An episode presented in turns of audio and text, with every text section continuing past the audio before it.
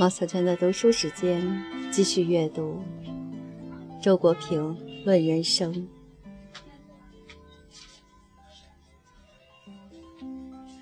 十，与身外遭遇保持距离。一，在大海边，在高山上，在大自然之中，远离人寰，方知一切世俗功利的渺小，包括文章千秋事。和千秋的名声。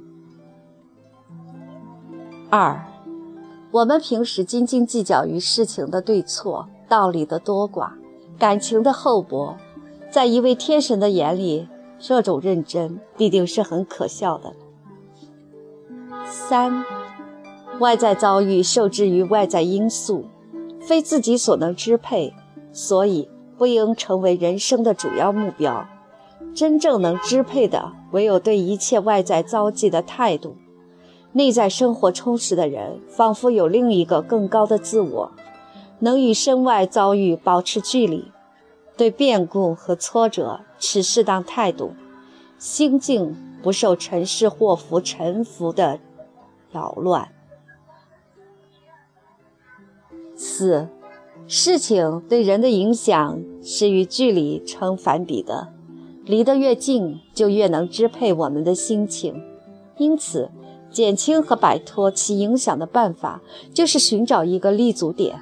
那个立足点，可以使我们拉开与事情之间的距离。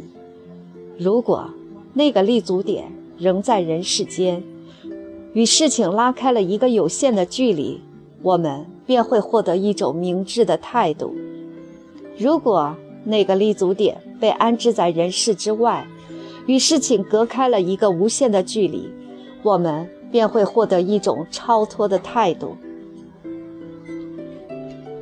五，距离说对艺术家和哲学家是同样适用的，理解与欣赏一样，必须同对象保持相当的距离，然后才能观其大体。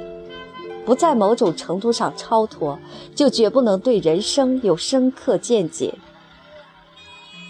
六，物质的、社会的、世俗的苦恼太多，人就无暇有存在的、哲学的、宗教的苦恼。日常生活中的琐屑限制太多，人就不易感觉到人生的大限制。我不知道这值得庆幸还是值得哀怜。七，不为无益之事，何以遣有涯之生？明白这一道理的人，可谓已经得道，堪称智者了。多数人恰好相反，他们永远自诩在为有益之事，永远不知生之有涯。八，张可久写英雄不拔穷通教，他得志笑贤人，他失脚闲人笑。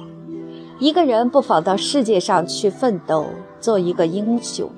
但同时，要为自己保留一个闲人的心态，以闲人的心态入世，得志和失脚，都成了好玩的事儿，就可以不把穷通叫了。